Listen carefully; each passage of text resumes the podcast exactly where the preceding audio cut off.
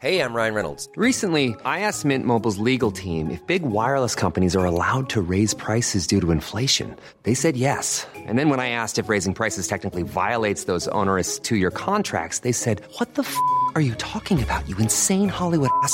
So to recap, we're cutting the price of Mint Unlimited from $30 a month to just $15 a month. Give it a try at mintmobile.com slash switch. $45 up front for three months plus taxes and fees. Promo for new customers for limited time. Unlimited more than 40 gigabytes per month. Slows. Full terms at mintmobile.com.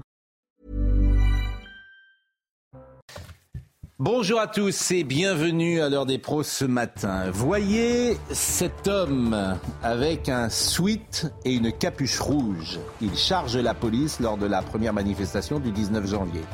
La police recule et cet homme revient muni d'un morceau de bois ou de fer qu'il utilise contre les policiers. La police recule toujours jusqu'au moment où deux CRS sortent du groupe et vont chercher Manu Militari, celui qui les agressait. L'homme est donc interpellé.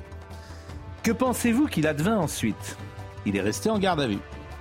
Il est déféré devant le parquet pour une comparution immédiate. Mais l'affaire est une première fois renvoyée au 8 février. C'était donc hier. Entre-temps, il est laissé libre, sous contrôle judiciaire, avec obligation de pointer une fois par semaine à la gendarmerie. Et hier donc, nouvelle comparution et nouveau renvoi. Il sera jugé le 3 octobre 2023. Et son contrôle judiciaire est allégé. Il ne pointera plus qu'une fois tous les 15 jours. La justice en France, saison 2022-2023. Chacun se fera son opinion. Audrey Berthaud, il est 9h. C'est son euh, deuxième déplacement à l'étranger depuis le début de l'invasion russe. Volodymyr Zelensky et Emmanuel Macron s'apprêtent à s'envoler euh, pour Bruxelles ce matin. Les deux chefs d'État participent aujourd'hui à un sommet euh, de l'Union européenne. Le président ukrainien devrait plaider pour que ses alliés lui livrent des avions de combat. Hier, il a été accueilli par Emmanuel Macron à l'Élysée. Une pause dans les débats sur la réforme des retraites. Aujourd'hui se tient la niche parlementaire réservée aux députés socialistes. À cette occasion, plusieurs propositions seront examinées. La nationalisation d'EDF, les, repas à 1 euro pour les étudiants ou encore la taxe sur les super profits. Hier, Total Energy a réalisé le plus grand bénéfice de son histoire. Et puis du football et cette victoire de Marseille hier soir. L'OM a battu à domicile le PSG 2-1. Ça n'était pas arrivé depuis 12 ans. Les Parisiens qui n'étaient pas au rendez-vous, avec notamment Mbappé absent du terrain. L'OM se pose désormais en favori pour la Coupe de France 2023. Marie-Estelle Dupont, Gérard Carrérou, Florian Tardif, Laurent Geoffrin. Olivier D'Artigol et Vincent Hervouet, bien sûr, pour parler de ce qui s'est passé hier soir et de ce qui se passe aujourd'hui ce matin avec M. Zelensky qui était à Paris. On est en ligne avec Amaury Bucco, que je remercie d'ailleurs, qui était au tribunal hier soir, et c'est lui qui nous a alerté euh, de ce qui s'est passé euh, avec euh, cette affaire qui est symptomatique, qui est un cas d'école. Et puis on est avec Linda Kebab, que vous connaissez, Linda Kebab, qui est déléguée nationale unité SGP. C'est l'occasion de saluer la police, de saluer le travail que fait la police, la police sur le terrain, la police qui est agressé, insulté, humilié parfois, et la réponse pénale, parce que c'est un cas d'école que je vous montre là. Euh, donc, est-ce qu'Amaury Bucco est avec nous euh, Amaury, je le salue. Bonjour Amaury. Bonjour Pascal. Merci. Alors on va bien revoir ces images, bien sûr, parce qu'hier vous étiez au tribunal et euh, on essaye de comprendre parce que c'est ça qui nous intéresse. Donc on revoit ces images, je les recontextualise. Nous sommes le 19 janvier. Cet homme attaque, euh, c'est à Paris, euh, attaque donc les policiers une première fois avec manifestement ce qu'on doit appeler une arme par destination, j'imagine. Il revient une deuxième fois. La police ce qui n'est pas toujours le cas avec deux CRS, arrive à le prendre et on se dit, ben, voilà un qui est interpellé et on imagine des sanctions assez lourdes. Euh, forcément, on imagine même pour tout dire que lorsqu'on agresse un policier, il passera euh, quelques jours euh, à l'ombre, en prison. On apprend donc que la comparution immédiate du 21 janvier est reportée au 8 février, qui était hier. On apprend que le 8 février, on ira au 23 octobre. Et vous étiez au tribunal hier, à Bucco. Exactement, euh, Pascal. Donc j'étais hier au tribunal. Effectivement, on attendait que le jugement euh, soit rendu. Ça n'a pas été le cas. Euh, cet homme, il devait effectivement. Donc, il avait. C'était lors du 19 janvier, hein, la première manifestation contre la réforme des retraites, cette scène. Effectivement, elle avait fait le tour des réseaux sociaux, forcément, parce que c'était très violent comme attaque contre la police. Et puis, la réponse de la police avait été immédiate. Il avait été interpellé tout de suite, cet homme, il a 19 ans à peu près, il s'appelle euh, Swan euh, K. Il avait été interpellé, placé en garde à vue, et donc il devait passer le 21 janvier. Là, il y avait eu un premier renvoi, et puis donc il devait à nouveau comparaître le 8 février. Alors là, eh ben, il n'a toujours pas été jugé. Pourquoi? Eh bien Parce qu'il n'avait pas d'avocat pour le défendre. Son avocat principal était en convalescence et euh, ses associés étaient tous sur d'autres procès. Euh, du coup, eh bien, il a demandé hein, le renvoi du procès. Tout le monde a été d'accord pour, pour ce renvoi, à la fois le procureur mais aussi l'avocat des parties civiles, puisque deux policiers se sont constitués parties civiles, des policiers qui ont été victimes des jets de projectiles. Ensuite, le tribunal s'est retiré pour délibérer et euh, ce renvoi a été accordé et donc effectivement planifié en octobre 2023, dans huit mois, ce qui fait assez longtemps effectivement. Et puis le, tribunal a aussi décidé d'alléger son euh, contrôle judiciaire, puisque cet homme, il il, comparaissait libre, mais il a un contrôle judiciaire qui consiste en plusieurs choses. D'une part, euh, il doit, depuis le, le, 21 janvier, pardon, il devait euh, pointer toutes les semaines à la gendarmerie euh, qui est située à côté du domicile de sa mère dans le département de l'Eure, puisqu'il a interdiction d'être à Paris. Et donc ce contrôle judiciaire a été allégé. Maintenant, il ne, doit plus pointer que une fois toutes les deux semaines. Alors pourquoi, ça c'est la question que vous allez me poser, j'imagine Pascal, c'est pourquoi euh, pourquoi une date si lointaine en octobre 2023 eh Bien, on a, j'ai posé la question bien sûr à l'huissier de justice qui était euh, ce jour-là euh, présent dans le tribunal, qui s'appelle Benoît Avé, et lui m'a expliqué bien qu'il y, y, a deux raisons à cela. La première, c'est que cette audience, elle a été calibrée sur trois heures, parce que vraiment la justice veut prendre le temps de juger cet homme, donc trois heures, et donc trois heures pour trouver, si, vous voulez, dans le, calendrier de la justice, trois heures, un créneau, c'est pas facile, d'où le, renvoi à une date si lointaine. Et puis la deuxième raison, c'est que euh, la, prochaine audience ne se tiendra pas dans une, dans une, euh, une chambre euh, de comparution immédiate, si vous voulez, qui est l'urgence pénale, mais dans une chambre classique de correctionnel. Et donc, il n'y a plus cette urgence pénale de, juger rapidement cet homme. Ben, merci beaucoup à Bucco pour toutes ces précisions. Alors, on regrette qu'il y ait des mouvements de violence régulièrement dans des manifestations. On regrette qu'il existe des casseurs et on va être avec Linda Kebab, qui est donc déléguée nationale unité SGP. Et le signe qu'on donne à ceux qui cassent, c'est qu'ils sont libres. Parce que c'est ça le signe. Et non seulement qu'ils sont libres, mais qu'ils ne sont pas jugés. Donc, euh, ça me paraît étonnant. C'est-à-dire que je vois d'un côté un discours qui peut être ferme et puis des actes qui ne le sont pas. Euh, je pense qu'il faut changer la loi, je vous le dis sans arrêt, qu'il faut changer le logiciel, qu'à partir du moment où vous attaquez un policier, il doit exister des peines planchées où les gens qui se permettent d'attaquer des policiers, ils ne doivent pas être en liberté pendant un certain nombre de temps. Ça, c'est ma conviction. Autrement, bah, vous avez ça. C'est-à-dire que vous avez ces. Vous mélangez deux choses. que... C'est possible que je mélange. Oui, parce que qu'est-ce qu'on en fait en attendant le jugement? Et je le mets en prison. Voilà ce que j'en fais. Mais, mais, vous me posez la question, je le fais en prison. vous dit qu'il ne sera pas condamné. Mais je vous répète, le signe que vous envoyez. Vous inférez qu'il ne sera pas condamné Non, le signe, je répète, que vous envoyez. C'est-à-dire que si les gens qui attaquent un policier, c'était hmm. peine planchée, 5 ans à l'ombre, déjà, peine planchée, vous attaquez un policier, 5 ans à l'ombre. Voilà. Mais moi, c'est ce que je pense. Hein. La personne qui fait ça, c'est 5 ans. Fort heureusement, vous n'êtes pas ministre de la bah, Justice. Mais, mais fort heureusement. c'est possible d'ailleurs, vous avez raison. Mais si vous trouvez très bien que ces gens ne soient pas sanctionnés. C'est à l'emporte-pièce, comme ça. C'est pas à l'emporte-pièce. mais il faut regarder la hiérarchie des peines. Les peines sont d'ores et déjà aggravées d'ailleurs dans ce cas. Mais chacun, chacun choisit d'une certaine manière. Euh, euh, comment dire Moi, je pense qu'il faut protéger les policiers. Que je trouve que c'est d'une violence inouïe. Qu'une société, pas une société, protège les policiers. une société qui permet hmm. à cet homme de faire ce qu'il a fait. je termine. Est-ce que je peux, est-ce que je peux terminer Est-ce que je peux terminer Il est condamné. Est-ce que je, une, est-ce que je peux terminer la phrase Une société qui permet hmm. à un homme d'agresser un policier comme ça s'est passé le 19 janvier et qui le permet d'être libre aujourd'hui. Est une société qui ne marche pas, à mon avis. moi, je suis À mon avis. Moi, je suis d'accord pour qu'il aille en prison. Il y a aucun problème. À mon avis. Maintenant, je pose la question à Linda Kebab. Il faut, faut, faut, aussi les connaître. Mais il faut les changer, les lois. Linda Kebab est avec nous.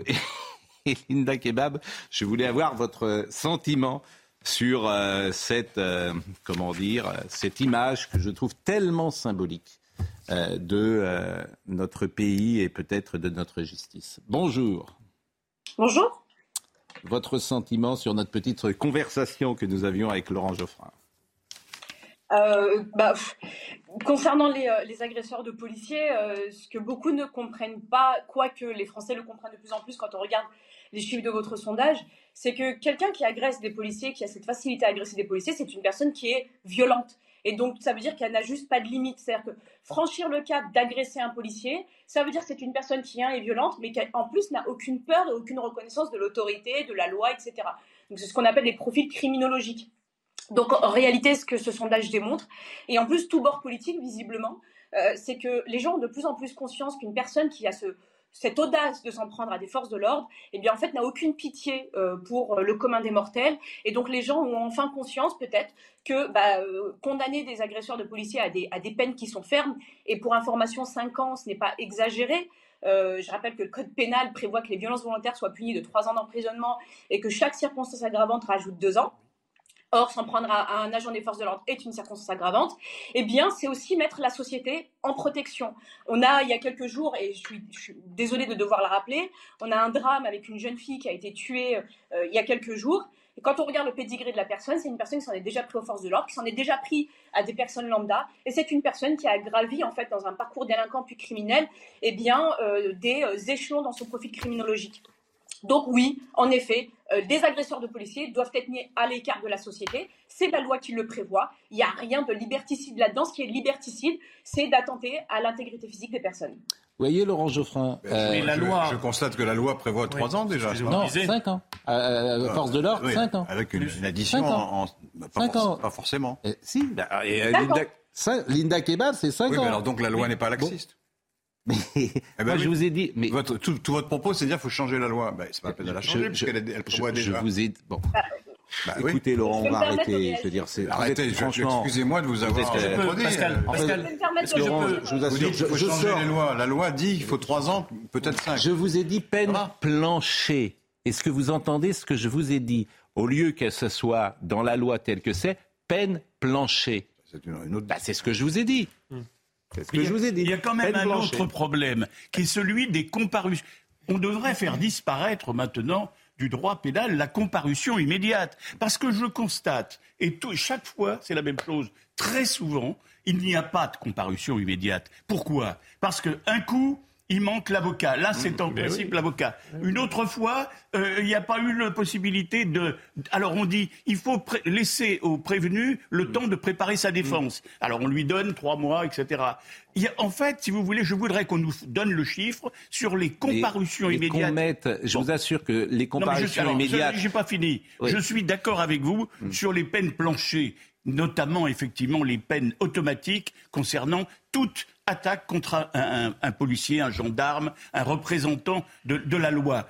Mais si vous voulez, on ne fait rien aujourd'hui pour pouvoir Linda que, que, pensent les gens que c'est une parodie de justice? C'est une parodie de justice. Linda euh, Kebab.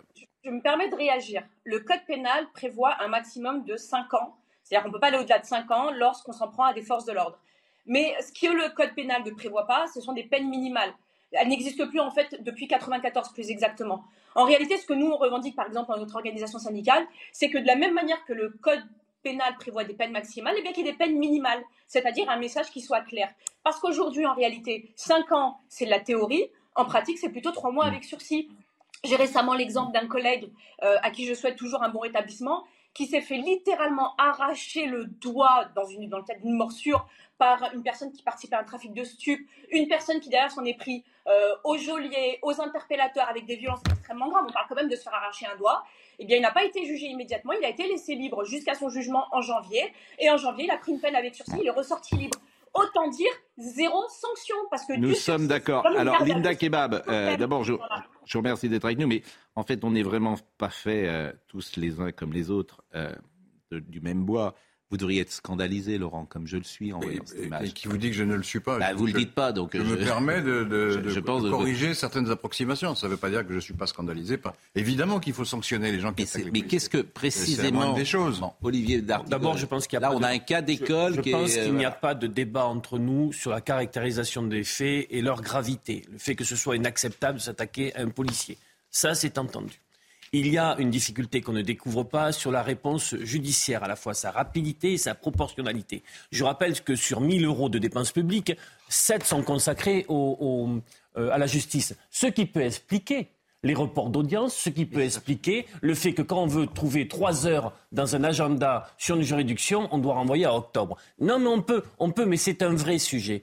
Quant à la décision de justice, il me semble que le législateur a durci et que des peines doivent être donc prononcées et appliquées. Nous avons les outils. Il suffit de les actionner. Nous avons les outils. Cet homme pourrait être en préventive, il ne l'est pas il pourrait être en préventif jusqu'au euh, jusqu'en octobre. Il ne l'est pas. Donc ces outils ne sont pas utilisés. Pardonnez-moi de le dire comme ça. La préventive n'a pas été. C'est une forme de sanction déjà la préventive. Bien sûr. Et croyez-moi qu'il aurait peut-être envie que euh, son procès. Mais à cette question qu'en est une, je préfère qu'on donne les moyens à la justice et qu'elle puisse faire son travail dans des délais décents. Mais je, pense que c'est important d'avoir un regard plus holistique que ça. C'est-à-dire qu'on ne peut pas parler de la justice si en face on ne parle pas de l'éducation. Et très clairement, l'augmentation de la violence protéiforme de plus en plus jeune chez de plus en plus d'individus et avec des scènes qui se répètent ad nauseam contre toutes les figures d'autorité, les enseignants, les policiers, etc. Ça montre quand même qu'on échoue depuis 40 euh, ans sur les modèles identificatoires qu'on transmet à ces jeunes euh, et qu'on s'est complètement vautré à casser tous les cadres d'autorité et le respect de toutes les Le signe qui est donné, je vous assure que si cet homme était en prison aujourd'hui, il va y avoir plusieurs manifestations en France et en Paris, ça ferait réfléchir les autres. Si il savait tous ces jeunes gens qui vont dans des manifestations, que vous levez la main sur un policier, vous dormez en prison pour euh, trois mois, six mois, neuf mois, croyez-moi, je pense qu'il y aura moins de gens qui euh, attaqueront les policiers. Je vous remercie Linda Kebab, sauf si vous voulez ajouter quelque chose. Oui, j'aimerais juste ajouter une chose. L'engorgement de la justice, c'est justement le manque de moyens de la justice qui en est la cause. Pourquoi? Parce que quand vous avez une personne qui a 50 mentions dans, son, euh, dans ses antécédents judiciaires, si elle avait été condamnée une première fois à une peine de prison, et eh ben, toute la période de son incarcération, c'est une période pendant laquelle elle n'aurait pas recommis des faits. Et donc, du coup, en fait, on traite toujours les mêmes personnes. C'est une petite proportion de la population, en réalité, qui prend la totalité du temps de la justice. Bien sûr. Et deuxième chose, deuxième chose qui est très importante, Nicole Belloubet, plus euh, l'actuel garde des Sceaux ont tous les deux diffusé des circulaires qui ont toujours cours et qui disent grosso modo, et en fait non pas grosso modo, clairement, que la prison doit être le dernier des recours, on doit d'abord trouver des alternatives, mais qu'en plus, il faut d'abord vérifier les capacités hôtelières. Alors je sais que le mot choc, mais c'est réel, les capacités hôtelières des établissements pénitentiaires avant de prononcer une peine de prison. Donc les deux réunis, ça donne quoi? Bah, Ça donne rien. Voilà. Bah merci et bonne journée à vous. Amaury Bucco, qui suit ce dossier, euh, voulait peut-être ajouter également euh, quelque chose? Oui, tout à fait, Pascal. Je, ne vous ai pas indiqué les quatre chefs d'accusation qui ont été retenus contre cet homme euh, des 19 ans. Alors, le premier chef d'accusation, bien sûr, eh c'est les violences contre les personnes dépositaires de l'autorité publique. Vous en avez parlé avec Linda Kebab. La deuxième chose, c'est qu'il a dissimulé son visage. Donc ça, ça a été retenu contre lui dans l'espace public. Euh, la troisième chose, c'est qu'il s'est rebellé euh, lors de son interpellation. Et la dernière chose, c'est qu'il il a refusé de donner ses codes de téléphone, ses codes d'accès euh, après son interpellation, parce qu'en général, les policiers, j'ai interrogé des policiers, ils regardent dans les téléphones pour savoir s'il n'y a pas des connexions, vous voyez, dans, la, sphère de l'ultra-gauche. Et donc, ça a été aussi retenu contre lui. Donc, il a quatre chefs d'accusation, qui explique aussi pourquoi l'audience a été programmée sur trois heures et que la sanction euh, pourrait être lourde et en tous les cas que la justice veut attentivement examiner ce dossier. Et ce que je retiens, c'est qu'il est libre. Donc voilà, bah merci. Chacun se fera un avis. Hein. Euh, chacun se fait un avis. Moi, je... c'est factuel ce que je vous ai euh, exposé ce matin. Vincent Hervouette. Bonjour Pascal. Bonjour. Bonjour. La question, elle est simple là aussi. Faut-il arrêter Vladimir Poutine? Faut-il arrêter par tous les moyens Vladimir Poutine? Et je citais hier euh, le film de Bernard-Henri Lévy que j'ai vu, qui va sortir, je crois, le 22 février, j'ai vu ce week-end, euh, qui est un film vraiment euh, très intéressant, où Bernard-Henri Lévy est allé sur place témoigner de la réalité des Ukrainiens hein, qui se battent et qui souffrent aujourd'hui.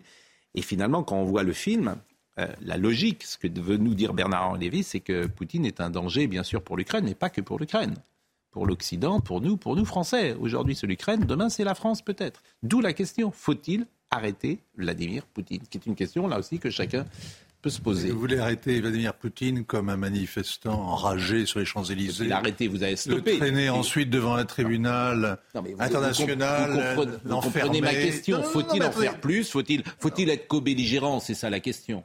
Voilà. La victoire totale.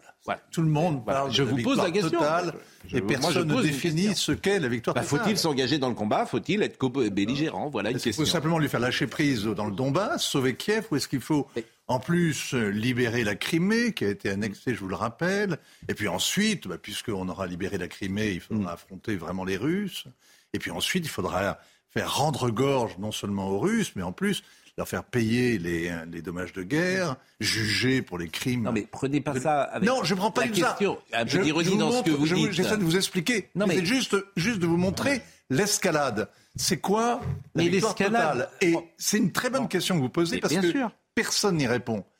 Vous, vous entendez Non, mais est-ce on qu'on est munichois Non, mais ouais, bon, c'est ça. Mais- Soit, soit collabo, soit munichois, Mais soit non, soit. Vous comprenez ce que la, la question que je pose Est-ce que nous sommes munichois Non, mais c'est intéressant, vous avez raison. Bien parce sûr que vous avez la raison de pose. poser la question sur la table béante, là, parce que, en réalité, le débat, euh, je- Bernard-Henri Lévy fait un film, sûrement très bien, je ne l'ai pas vu, mais le débat, euh, il n'est pas réellement ouvert, puisque dès que quelqu'un commence à exprimer une forme de réserve par rapport à l'engrenage possible, en disant euh, ben, on croyait qu'on était un peu guéri de l'histoire de ce qu'on appelait le regime change. Vous savez, c'est l'idée de l'idée de se débarrasser une bonne fois pour toutes de tous ces tyrans qui menacent la paix mondiale, c'est-à-dire de leur mettre vraiment leur maintenir la tête sous l'eau, parce qu'il n'y a pas que Poutine après tout. Vous avez aussi ben, le tyran du Bélarus qu'il faudra lui aussi. Il n'a pas attaqué l'Ukraine. Bon, Laurent Geoffrin. Pas euh, du tout, enfin, pas du tout. Il a, il a prêté son territoire. Oui. Mais non, non, non, non, non, non, attendez. Non, si vous commencez, on sait quand ça commence, c'est comme la guerre. On sait où ça commence et personne ne sait. C'est on pas un pas. pique-nique. C'est pas un pique-nique. Vous dites non, je comprends que vous dites Non, je vous dis pas non. Je vous dis je vous dis qu'il est normal qu'il y ait un débat et qu'au-delà de l'indignation générale dans laquelle on communie tous depuis maintenant pratiquement un an, pose des on se pose des questions. Zelensky est aujourd'hui, en ce moment même, il est avec le président Macron dans l'avion pour gagner, pour gagner Bruxelles. Il va, on ne sait pas très bien qu'est-ce qu'il va y faire d'ailleurs. La, la parole l'adhésion- Euh, la question, sommes-nous elle, elle est euh, provocatrice. la, la question, elle est provocatrice. Sommes-nous munichois Voilà, je la pose comme non, ça, de manière l'instant, on est très provocatrice. euh, on est Au contraire, puisqu'on aide les Ukrainiens. Tant que les Ukrainiens euh, veulent se battre, il faut les aider. Ça me- paraît évident. Quant au but de guerre, je ne crois pas que le but de guerre soit d'aller à, à Saint-Pétersbourg, à Moscou et renverser Poutine. Personne n'a Ah. jamais dit ça. Ah, bah, personne n'a jamais dit ça. Bah, Bernard-Henri Lévy le dit, si. Bah, C'est pas lui qui fait la ça. stratégie de, de, de Il ne le l'Occident. dit pas comme ça, mais il poser la Quand on Il vous est dit pas- la victoire totale, il est c'est pas chef- Moi, je vous il pas chef de l'OTAN. victoire totale? Ben, ben, je, je, je réponds, j'essaye de répondre en lisant euh, les, les informations. C'est que euh, c'est libérer le territoire de l'Ukraine in- indûment envahi par Poutine. C'est ça la victoire. Crimée incluse. Alors justement, à mon avis, pour l'instant, oui, mais laissez- laissez-moi terminer. Le, pour l'instant, on est en pleine, en pleine guerre. là. On, ne va pas commencer à dire, mais on est prêt à lâcher des trucs au moment où où- où- où il y a un combat. C'est pas comme ça qu'on négocie. On, marquer négocie, on négocie quand, on négocie quand, Oui, mais quand il y a une fenêtre d'ouverture pour la négociation. voilà. Alors après, après, je après, vous aurez la après. parole en premier. Je vous donne la parole, je vous promets. Vous aurez la parole en premier. On marque une pause. On écoutera évidemment le président Macron hier soir qui était à l'Élysée. On écoutera évidemment. Oui, mais c'est ironique. Je- Il y a une excellente interview ce matin du président Zelensky dans le Figaro. Il y a Oui. qu'une phrase, elle fait deux pleines pages. Oui. Il y a une seule phrase à en retenir vraiment qui est marquante. C'est celle quand Zelensky explique Je crois que Macron a changé et cette fois pour de vrai. Bon, Bah, à mon avis, il connaît pas Macron. Mais euh, la pause, la pause. À tout de suite. On va écouter Emmanuel Macron dans une seconde. On va bien sûr donner la parole à, à Gérard Carrérou. On est un poil en avance. Peut-être que Audrey euh, Berthaud, qui est alors Audrey est une supportrice de l'Olympique de Marseille, je précise. Et euh, hier, Marseille, a- c'est une victoire écrasante. Ah, ravie. C'est une victoire écrasante. Deux buts à un, c'est au moins une victoire écrasante, Écrasante. contre le Paris Saint-Germain. Mais c'est la première fois depuis de nombreuses années, Audrey. Bon, vous nous rappelez les titres. Le bilan s'alourdit d'heure en heure. Désormais, plus de 16 000 personnes ont perdu la vie dans les séismes qui ont touché la Turquie et la Syrie. Malgré le froid glacial, les recherches se poursuivent aujourd'hui pour tenter de retrouver des rescapés. Le président turc a fait son mea culpa et a reconnu des lacunes dans la gestion de ce drame. Le gouvernement pourrait mobiliser l'épargne du livret A pour financer le nucléaire. Une information de nos confrères euh, des échos ce matin. La France ambitionne de construire six réacteurs de nouvelle génération. Les sommes à mobiliser sont colossales, 51 milliards d'euros selon EDF. Euh, e l'exécutif pourrait alors s'appuyer sur les centaines de milliards d'euros épargnés par les Français. Et puis au Québec, un homme a volontairement percuté avec son bus une garderie près de Montréal. Les faits ont eu lieu hier après-midi. Deux enfants de 4 ans sont décédés. Le chauffeur de 51 ans a été arrêté peu après les faits. Selon l'acte du tribunal, cet homme fait face à neuf chefs d'accusation. Il restera détenu jusqu'à l'audience dans un hôpital psychiatrique. Bon, on va écouter donc Emmanuel Macron hier à l'Élysée qui définit la position française.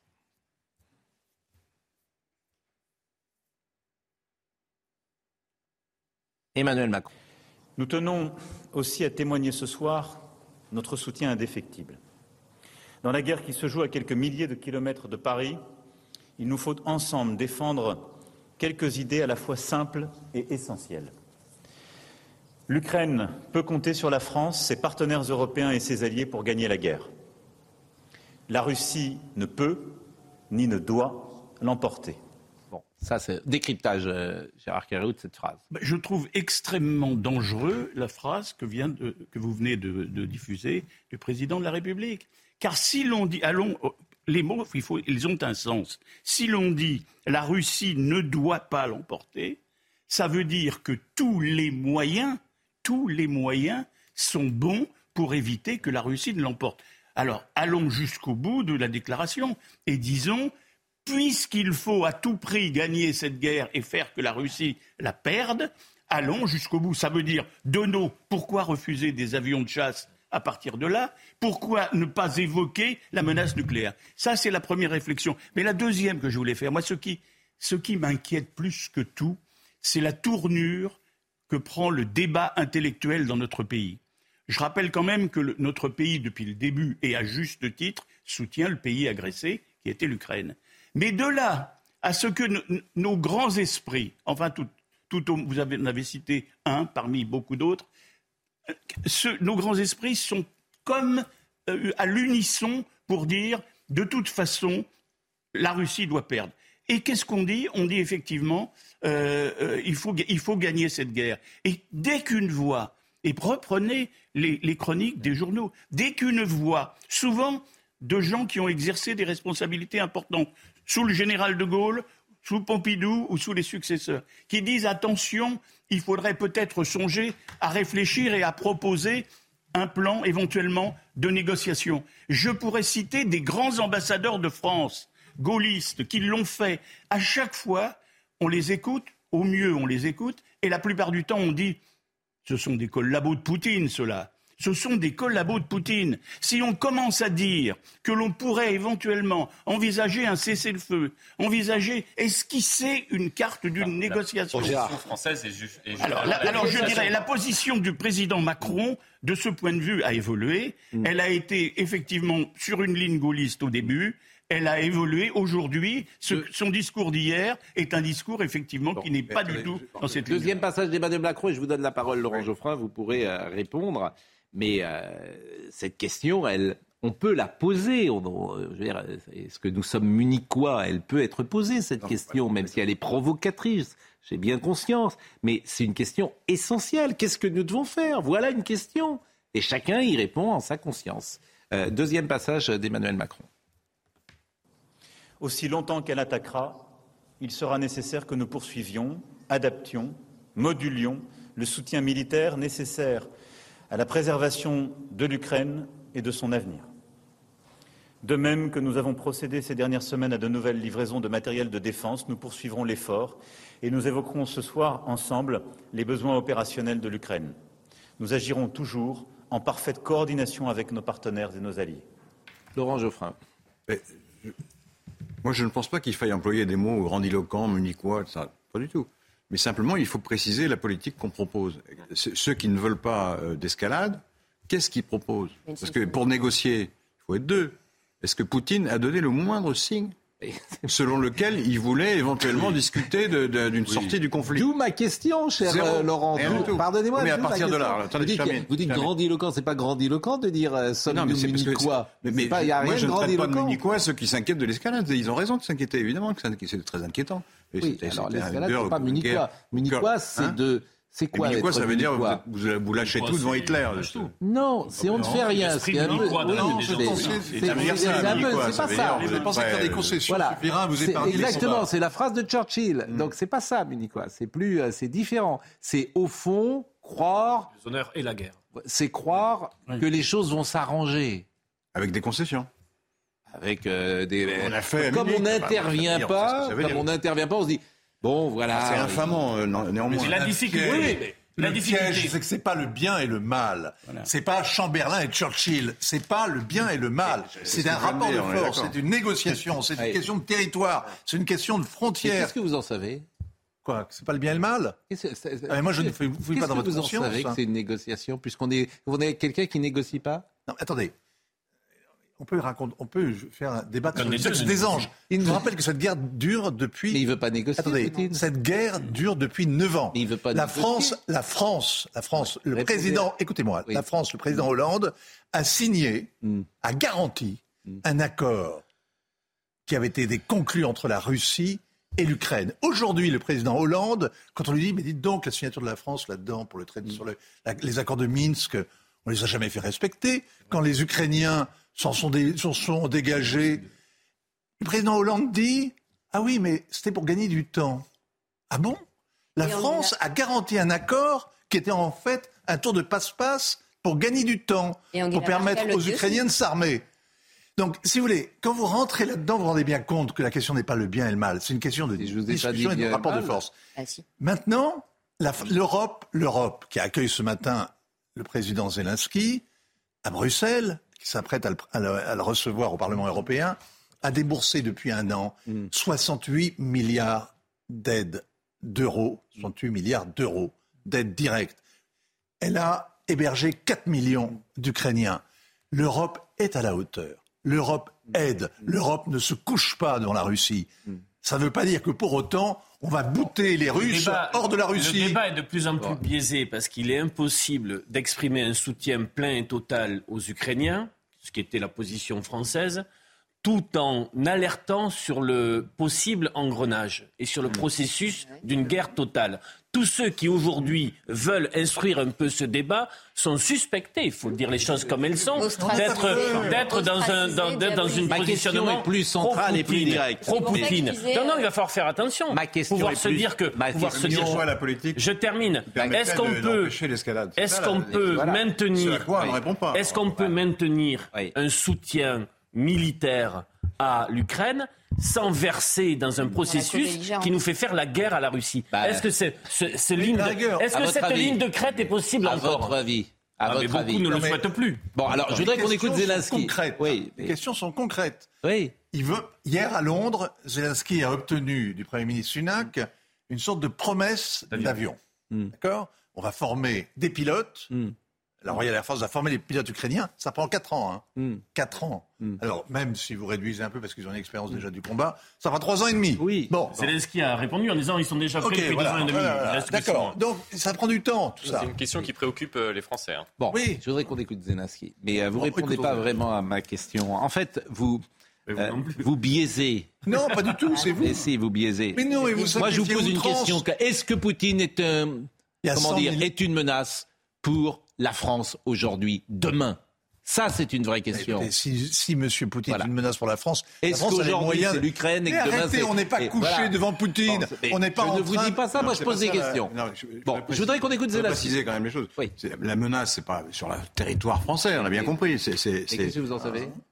Mais euh, non, il y a pas. Pour l'instant, c'est pas le cas. Mais qu'est-ce que vous en Mais bon, on peut toujours euh, agiter Mais les, allez au bout de les- votre les côté. épouvantails. Allez au bout mais de votre côté, je Pascal, termine. qu'est-ce qu'il faut faire, La, Ah, la mais moi, Il y menace. a un élément qui a Mais Attendez, pas la fini. position je vais- d'Emmanuel La Macron. menace crédible Ça aujourd'hui. dépasse mon, ma, ma Si. compétence. si on arrête d'aider l'Ukraine, Oui. ça revient à ça. Si on arrête d'aider l'Ukraine, l'Ukraine perd, Poutine est, en- est- est encouragé à faire autre chose. Oui. Par exemple, les pays baltes, qui sont alors là euh, juste à, à ses portes. Et s'il s'il attaque les pays baltes, on a signé un accord qui nous oblige à rentrer en guerre. là. Donc là, oui, le, le danger Oui, est là. donc, Il donc, est là, il y le a, danger. donc il y a dedans et dehors. Il y a une frontière. Et L'Europe a des frontières. Les pays baltes sont membres de l'Union européenne.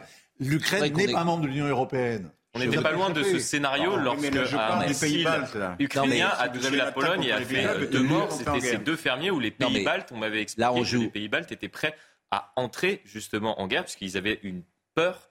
Et la peur est croissante dans ces pays-là, justement, d'une action de, de Vladimir on Poutine. pourrait vous dire que vous jouez sur les mots. euh, L'Ukraine n'est pas dans l'Union européenne, mais l'Ukraine est européenne. Bien sûr. Et que c'est pour ça d'ailleurs que ce. L'Ukraine est européenne, ça veut dire quoi? Bah, bah, Enfin, elle veut l'être. hein.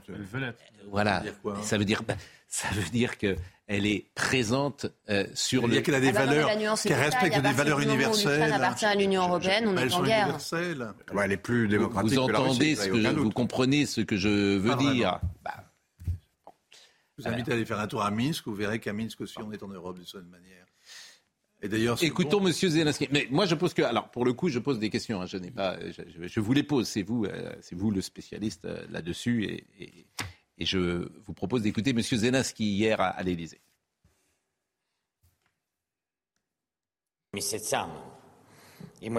La France et l'Allemagne étaient aux côtés de l'Ukraine. Pendant tous ces mois, nous avons traversé beaucoup de choses ensemble, depuis l'an passé jusqu'à aujourd'hui. Et nous avons garanti une forte unité, l'unité de l'Europe. Nous avons renforcé le continent, nous avons renforcé l'Ukraine. C'est pas vrai, dites-vous?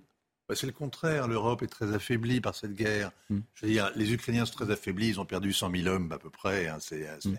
c'est une, une hécatombe, c'est une boucherie cette guerre. Hmm. Mais l'Europe était extraordinairement affaiblie. Ça vous a pas échappé quand vous allez faire votre plein, donc l'essence est un peu cher. Ça vous a Non, pas échappé avait, que... si elle avait laissé non, non, mais l'Ukraine attendez. se faire envahir, elle serait encore plus affaiblie.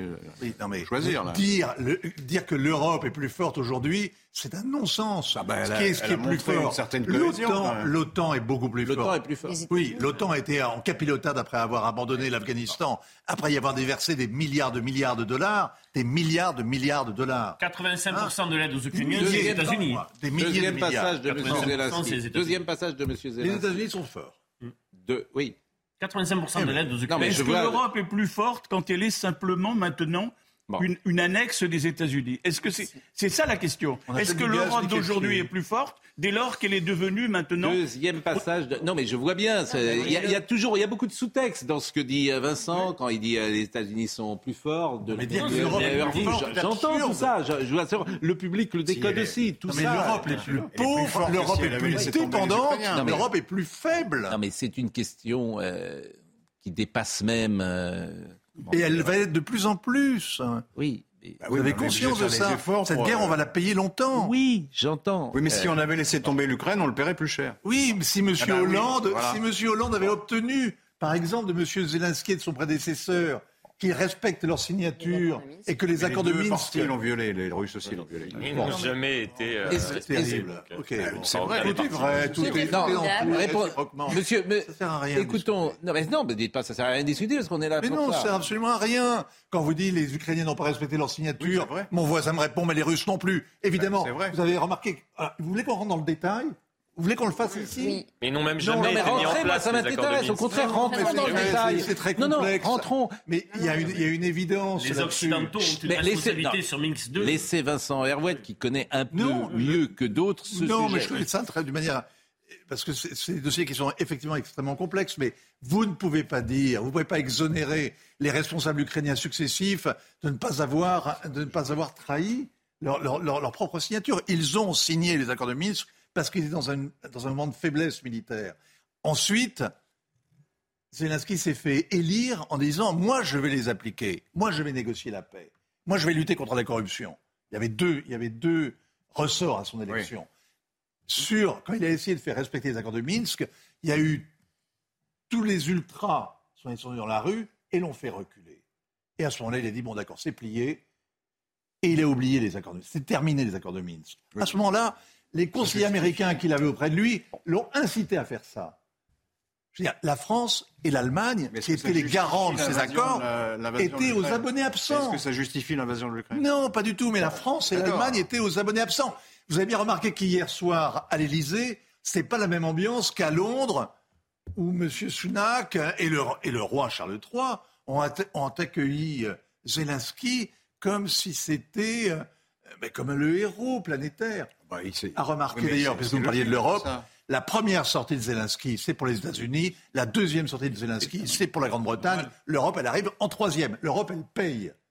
L'Europe, elle paye. Elle a raison. Elle a raison de mener cette politique. Non, mais terminez ça, votre raisonnement m'intéresse. Euh, euh, Elle a raison. Pourquoi les Anglais. pas fait. Euh, pourquoi, je pense aux gens qui nous écoutent, pourquoi, selon vous, les Anglais accueillent-ils en héros Zelensky et pourquoi nous, nous ne l'accueillons pas, selon vous, en héros? Si on l'accueille en héros, à Paris. Moi, j'avais le sentiment qu'il était reçu en héros hier. Mais il va être, il va avoir une standing ovation. Et je ne sais pas très bien qu'est-ce qu'il va rapporter d'ailleurs de, de Bruxelles où il va, il va arriver là. Non, mais parce qu'il a déjà tout obtenu. Qu'est-ce que vous voulez dire quand vous dites États-Unis, Angleterre et l'Europe après? Qu'est-ce que Eh bien, je veux dire? que la France, l'Europe accueille 4 millions de réfugiés ukrainiens, que l'Europe paye, que l'Europe s'engage, que l'Europe arme autant qu'elle peut, que l'Europe prend des risques, que les Européens, vous et moi, on paye ça, mais que la première visite de, de Zelensky, c'est pour les États-Unis, parce que c'est eux Quelle qui financent la guerre, et ensuite il va à Londres où il sait qu'il a un relais. Mais l'Europe, elle est, elle est pas prioritaire dans les, elle n'est pas prioritaire. Monsieur Zola- Zelensky, après je donne la parole à Marie-Estelle. Monsieur Zelensky hier à l'Élysée. Plus tôt l'Ukraine obtiendra de l'armement lourd, plus tôt nos pilotes obtiendront des avions modernes et plus nos connaissances sur les chars se renforceront, plus vite se terminera cette agression russe et plus vite nous pourrons revenir à la paix en Europe. Une paix sûre. L'Alliance européenne est un besoin pour tous les Européens. Emmanuel Macron, pour le moment, ne donne pas d'avion. Pour l'instant, la France ne donne pas d'avion. Pourquoi? Parce qu'Emmanuel Macron a fixé trois conditions à l'aide militaire apportée aux Ukrainiens. La première, c'est que cette aide soit utile, ça pourrait l'être. La deuxième, c'est que cette aide ne soit pas escalatoire. Là, on a compris que ça pourrait l'être. Et euh, la troisième, c'est que euh, cela n'ait pas d'impact néfaste pour l'armée euh, française. Et ce qui coince, c'est justement la deuxième condition. C'est-à-dire que nous avons des avions potentiellement que nous pourrions prêter aux Ukrainiens. Il y a 13 Mirage 2000C qui ont été retirés du service cet été, c'est-à-dire que 13 Mirages que nous pourrions donner dès demain aux Ukrainiens, sauf que vous l'avez compris, dans la logique d'Emmanuel Macron, cela pourrait mener à une escalade également sur le terrain. Vous vouliez poser une question. Pardonnez-moi, mais faut C'est aussi, effectivement, j'ai contacté le ministère de la. Défense sur cette question. juste Il voulait également apprendre à les euh, Marie-Estelle voulait poser une Moi, question. j'avais juste une question pour Monsieur Geoffrin.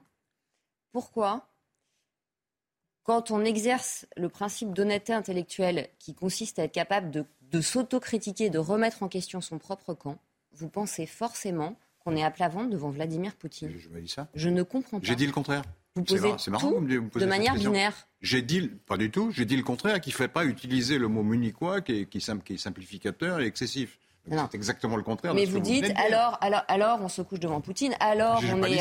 J'ai euh, dit, ceux qui veulent euh, euh, faire une autre politique, ils doivent l'expliquer. C'est quoi l'autre bah, politique ils aimeraient la voie que diplomatique, celle- mais en France, on a supprimé le corps Mais la voie diplomatique il faut être deux pour négocier dans une voie diplomatique. Vous pouvez toujours parler... Les citoyens, les Français, les, le Parlement. les Français, les Français qui ne sont pas experts en géopolitique, ils ont quand même un peu l'impression Les- qu'on est en train de faire le jeu de l'État américain. Macron, il a parlé, je sais pas, 30 fois à Poutine. Ça n'a, eu aucun effet. Ah bah non, ça n'a eu aucun rien effet, du tout. ça, oui, Donc à, ce moment-là, on, on dit, bon, bah, alors soit on, on laisse tomber les Ukrainiens, soit on les aide. Si vous a- vous rendez voilà compte que le débat, le débat qu'on est en train d'avoir ici, Oui. Il on ne l'a pas eu au. Parlement Ben oui, français. ben vous vous rendez compte qu'on Ben est quand même une grande démocratie qui est depuis un an dans une guerre engagée. Alors on dit elle n'est pas, co- elle est pas co-belligérante, mais enfin elle est très engagée pour le moins puisqu'elle l'est jusqu'à ses chars de, euh, euh, militaires. Et on n'a pas eu le, moindre débat au Parlement. Mot de conclusion, Vincent Herouette, et après on change. Mais le je- Conseil européen d'aujourd'hui et demain devait être hein. Le quoi Conseil européen d'aujourd'hui et de demain devait être de consacré faire. notamment à un sujet important. Le sujet important qui- dont devait s'occuper le, le Conseil européen, c'est les migrations. C'était le fait que 330 000 euh, migrants aient débarqué en- dans l'Union européenne. C'est le record absolu en dehors de 2015 de l'arrivée des Syriens. On n'en parlera pas. Il y aura, en fait, on en parlera peu, on ne décidera rien. Le communiqué final, on le connaît déjà, il n'y a rien dedans.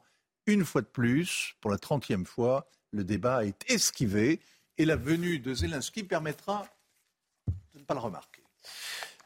Bonne remarque, effectivement. Je répète, je n'ai pas entendu la- la- la- l'autre politique. C'est quoi Euh, si on fait Je pas, si on fait pas ce qu'on fait aujourd'hui, ben, on fait rien. Vous êtes rien. enfin, non, voilà. mais vous êtes invraisemblable. hein. Franchement. Bah, fasse Dites-le. Vous voulez quoi Mais je, je- mais je vous pose la question. S'il faut faire autre chose que ce qu'on fait, c'est Mais il faut tenir une ligne de front. Il faut arriver à un rapport de force équilibré. Et après, il faut discuter. Ah bah, euh, ça, tout le monde est d'accord là-dessus. Bon. Euh, je vous Donc, propose. Mais personne ne dit qu'il ne faut pas aider l'Ukraine. Bon sang de bonsoir, vous êtes incroyable. Bah, c'est ce qu'on fait. Donc, La pourquoi position initiale de la France. Mais donc c'est ce qu'on fait. Non, mais même débat qu'il y a 15 jours, quoi. Bon, allez, on a terminé, on a tout dit ce qu'on pouvait dire. Euh, on va parler des retraites. Alors évidemment, euh, les archives, c'est terrible. C'est terrible les archives. Parce que chaque jour, il en ressort une. Olivier Véran. Alors le jour, c'était Monsieur Dussopt. Là, c'est Olivier Véran. Que disait Olivier Véran sur la réforme des retraites Qu'est-ce que vous faites Vous êtes prête à partir oui, euh, Je vois là, vous êtes là. On dirait, on dirait qu'on- Je veux dire, j'ai l'impression d'être avec un collégien, si tu veux, qui attend la fin de la, récré. qui attend la sonnerie. Tu vois, il dit, il est, il est en cours de philo et il se dit à 10 heures ça va sonner. Hop, je vais pouvoir Vous avez dit c'est terminé. Vous avez dit vous-même c'est fini. Bon allez, on passe aux choses sérieuses. parlons. Parlons maintenant des retraites. D'abord, je vous remercie Non. de votre expertise et je vous remercie de votre intelligence et de Oh. votre culture Oh, mais- qui éclaire ce plateau. Oh, c'est- je crains le pire. Qu'est-ce qu'il va dire non, rien du tout. Et euh, c'était intéressant de vous écouter. Bon, donc Olivier Véran, qu'a-t-il dit sur les retraites il y a quelques années lorsqu'une euh, réforme était possible? Il est à l'Assemblée nationale. Écoutons-le. reculer l'âge de départ à la retraite à, 60 à 65 ans, qui est euh, ce qui est demandé par euh, la droite et l'UMP en particulier, aurait été une option bien injuste. Et je suis, euh, pour ma part, content que le gouvernement ait fait le choix de porter cette vitale évolution avec justice. Et, euh, bon, donc c'était 65 ans. Là, c'était 65 ans. Il pourrait dire que c'était 65 ans et que justement, maintenant, c'est euh, 64. C'était le projet de départ, 65 Bon. ans du gouvernement. Alors, ce qui m'intéresse, Florian, euh, c'est le calendrier. Il y a une intersyndicale hier soir. Ouais. Et là, euh, le calendrier, ça devient chaud parce que euh, les manifestations se rapprochent les unes des autres. On va voir le calendrier euh, qui euh, les. euh, On a eu une nouvelle qui a été annoncée la semaine prochaine, jeudi prochain. Voilà, donc, euh, alors, donc Samedi. samedi, il y en a une, celle-là, elle est importante. Jeudi 16 février, on parle déjà du 7 ou 8 mars, je crois. Tout à fait. Voilà, du, du 8 mars. Donc euh, ça commence à faire quand même 7 mars. En l'occurrence, ça commence à faire beaucoup. Nous sommes d'accord. Oui, tout à fait. Bah, ce que souhaitent en tout cas les, les manifestants, les opposants à cette euh, réforme des retraites, c'est de mettre la pression euh, suffisamment sur le gouvernement, tout simplement parce que le calendrier parlementaire est également très resserré. C'est-à-dire que euh, les parlementaires ont jusqu'au 26 mars euh, pour euh, euh, tenter euh, d'améliorer euh, cette euh, loi. Et si la loi n'est pas votée au Parlement, c'est-à-dire à l'Assemblée nationale ou au Sénat, le gouvernement peut mettre l'ensemble des dispositifs qui sont prévus dans la loi euh, et euh, mettre cela euh, sur, sur, sur la table par ordonnance, c'est-à-dire que tout peut passer par ordonnance sans vote de l'Assemblée nationale ou du Sénat. Imaginez l'état dans lequel seraient euh, ces, ces opposants à la réforme des retraites si c'était le cas, c'est-à-dire si le gouvernement était obligé d'en venir au, aux, aux Olivier de la séquence à l'Assemblée dans ce temps réduit le 17, c'est pour ça qu'il y a donc une, une journée le 16, et avec déjà les organisations syndicales qui annoncent un mois de mars très dur, euh, avec un durcissement des, euh, des grèves, euh, des mouvements sociaux, euh, parce qu'en effet, le temps parlementaire est contraint. Le fait qu'il n'y ait pas de vote au final et que ça passe par ordonnance, ça, personne n'y croit. Ce serait quand même une décision. Oui, le gouvernement ne souhaite pas non plus en venir à ça. Ah, écoutez, euh, qui vivra verra. Voilà une phrase euh, assez profonde. Oui, bonne- c'est intéressant. C'est une de, de- de- voilà, qui permet de. de Ça ne viendrait qu'alimenter la protestation. là. Alors, on laisse passer une pause. Manifeste contre le féminisme radical et pour un féminisme éclairé. C'est Laura Le Sueur qu'on va, qu'on va accueillir dans une seconde. On est évidemment très en retard ce matin. Je voulais qu'on parle euh, des euh, super profits de Total Énergie, de la Turquie également. Je, voudrais dire bonjour à Michel Drucker. Il va bien. Euh, il se repose. Il a pris quelques semaines, je crois, de, repos. Il nous regarde euh, régulièrement. Je le sais, euh, le matin, il m'a envoyé un, petit message hier parce que je prenais de ses nouvelles. Donc, euh, pas d'inquiétude, bien sûr, mais euh, il était sur scène, il a fait beaucoup de choses de télévision, il a une opération importante il y a quelques années, euh, oui, il y a deux ans. Donc forcément, comme il me le dit dans un message, le cœur a de la mémoire. Jolie formule, le cœur a de la mémoire. Eh bien, il se repose et on pense à lui, bien évidemment. La pause, à tout de le suite. cœur a de la mémoire. Vous savez que les centres cérébraux liés à la mémoire sont quasi, enfin sont très proches chez le système limbique de ceux liés aux émotions. Donc seul le cœur a de la mémoire. Seul le cœur a de On la parle de mémoire. la sexualité des jeunes aussi ou pas? Oui, mais là, on fait la pause, là, si vous voulez. Euh, parce que de passer de Michel Drucker, le cœur à de la mémoire, à la sexualité des jeunes, c'est deux sujets différents. Oui, oui. Bon. C'est mon sens de la transition. À tout de suite.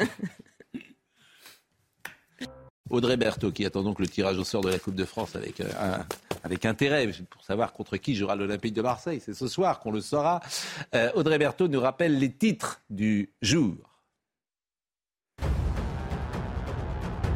Près de 9 Français sur 10 sont favorables à des peines de prison ferme et automatique pour les agresseurs de policiers.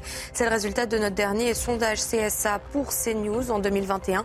Les services du ministère de l'Intérieur ont enregistré quotidiennement plus de 85 faits de violence à personnes dépositaires de l'autorité publique envers la police nationale. L'épidémie de grippe est loin d'être terminée selon Santé publique France. Plusieurs indicateurs sont en hausse. Chez les 15-44 ans, le nombre d'hospitalisations pour grippe ou syndrome grippal a augmenté de 93% sur une semaine. Les autorités recommandent une forte vigilance pour les personnes âgées et les femmes enceintes. Enfin, en cinéma, Astérix et Obélix, l'Empire du Milieu, a réalisé près de 2 millions d'entrées pour sa première semaine en salle. Il détrône ainsi Avatar, qui était jusque-là premier au classement. Les célèbres Gaulois ont donc signé le meilleur démarrage d'un film français depuis 15 ans, malgré euh, les critiques. Le film de Guillaume Canet a donc réalisé un très bon lancement. Manifeste contre le féminisme radical et pour un féminisme éclairé. Laura Le Sueur, merci d'être avec nous. Je vais dire quelques mots euh, de l'introduction de votre livre. Je suis une femme, juste une femme, qui vaut euh, peut-être bien toutes les femmes et que vaut n'importe qui. J'ai 33 ans, j'ai été directement concerné par l'inégalité salariale, le sexisme ordinaire en entreprise, je connais. Je ne plus les fois où j'ai subi, comme 8 femmes sur 10, le harcèlement de rue ou dans les transports. Pendant 6 ans, j'ai vécu un phénomène d'emprise avec un homme si jaloux qu'il en était devenu menaçant. J'ai eu peur à de nombreuses reprises en rentrant seul le soir, etc. etc. Euh, vous présentez de cette manière-là. Et au fond, moi, ce que je lis quand j'entends ça, c'est que bah, vous en accommodez. Je m'en accommode pas, Pascal. Simplement, euh, je pense qu'aujourd'hui, il faut proposer une nouvelle manière d'appréhender le féminisme. C'est un mouvement, on le sait, qui ne date pas d'hier, qui a connu des vagues successives. Mais je crois qu'aujourd'hui, il cristallise autour de lui des enjeux sociétaux qui sont majeurs, qui nous concernent toutes, mais aussi tous. Donc, ce que je m'emploie à faire dans ce livre, c'est de proposer justement un féminisme que j'appelle éclairé, qui doit d'abord être réconciliateur. Parce qu'il faut sortir de cette binarité, de cette pensée simpliste, où on aurait d'un côté une narration très simpliste entre des hommes oppresseurs ou potentiels oppresseurs et des femmes qui sont éternelles victimes. Les femmes, et je l'ai vécu, vivent effectivement au quotidien des enjeux euh, qu'il faut dépasser. Et donc le féminisme radical a eu une utilité, mais aujourd'hui il se heurte à une impasse. Il faut partir, et c'est en ce sens réconciliateur, de ce qui nous unit plutôt que de partir de ce qui nous divise. Mais vous n'avez pas le sentiment que ce féminisme radical, il est porté par une minorité de voix et que dans la vraie vie, si j'ose dire, euh, on rencontre assez peu euh, de ce féminisme radical Vous disiez tout à l'heure pendant la pause que vous donnez la parole à ceux justement qu'on n'entend pas ici. Oui. Justement, c'est cette minorité bruyante qui oblitère cette majorité Bien- bien plus sûr. nuancée et Oui. silencieuse. Oui. Mais il faut porter aussi cette voix parce que le problème, c'est qu'aujourd'hui, le féminisme ne remporte pas l'adhésion, alors que c'est un combat absolument majeur. Mm. Il y a une étude qui est sortie il y a deux ans de BVA qui dit que moins de la moitié des Français, 47%, voient derrière le féminisme quelque chose de positif. Le féminisme radical estime aller à la racine de l'oppression spécifique et systémique des femmes, le patriarcat, afin de la combattre dans sa nature profonde, écrivez-vous. Absolument. Ça, c'est la base, c'est les racines, effectivement, de la radicalité. Le problème, c'est qu'aujourd'hui, on est face à une impasse. Il faut avoir un féminisme qui soit inclusif, qui nous concerne toutes et tous. Les hommes doivent être des alliés explicites du féminisme, mais à plusieurs titres. Déjà, d'un point de vue stratégique, on ne change pas la société avec la moitié de, de la population. Ensuite, parce que vous le disiez aussi, ils sont tous concernés, en ça qu'ils ont tous à minima des mères, pour beaucoup des conjointes, Mm. des sœurs, des filles, des amis. Et puis aussi, ça leur permet de leur- les interroger sur leur masculinité. C'est-à-dire que quand la place des femmes change dans la société, elle avance, c'est une très bonne chose. Ça rebat les cartes. Mm. Donc forcément, ça invite les hommes qui, je tiens à le dire, ont aussi un poids et une sorte de charge mentale. On parle beaucoup de la charge mentale des femmes, Mm. mais les hommes ont des injonctions, messieurs, virilistes, qui euh, blesse tout le monde. Donc le- l'ennemi commun, c'est pas les hommes, c'est cette Non, masculinité. mais nous sommes bien d'accord, mais la société, elle change. Pourquoi? Parce que les, les gens ont envie qu'elle change, tout simplement. C'est une demande. Euh, on va prendre des exemples. C'est toujours des exemples qui sont intéressants. Lorsqu'une femme alors, accouche aujourd'hui, son conjoint, s'ils sont mariés, souvent, euh, il a la possibilité de prendre euh, trois mois, quatre mois de congé dit paternité. Bah, ça, c'est une demande. Elle n'existait pas dans la génération de Laurent Geoffrin. Je crois pas. Vous avez eu des enfants, vous n'aviez pas ce désir-là? Du congé paternité? Non, c'était pas. Enfin, ça existait. La question se posait pas. Non, mais vous n'aviez pas ce désir d'accompagner euh, les premiers pas euh, et Non, d'aider. euh, entre 0 et 4 mois, il marche pas. hein. Non, mais les premiers pas.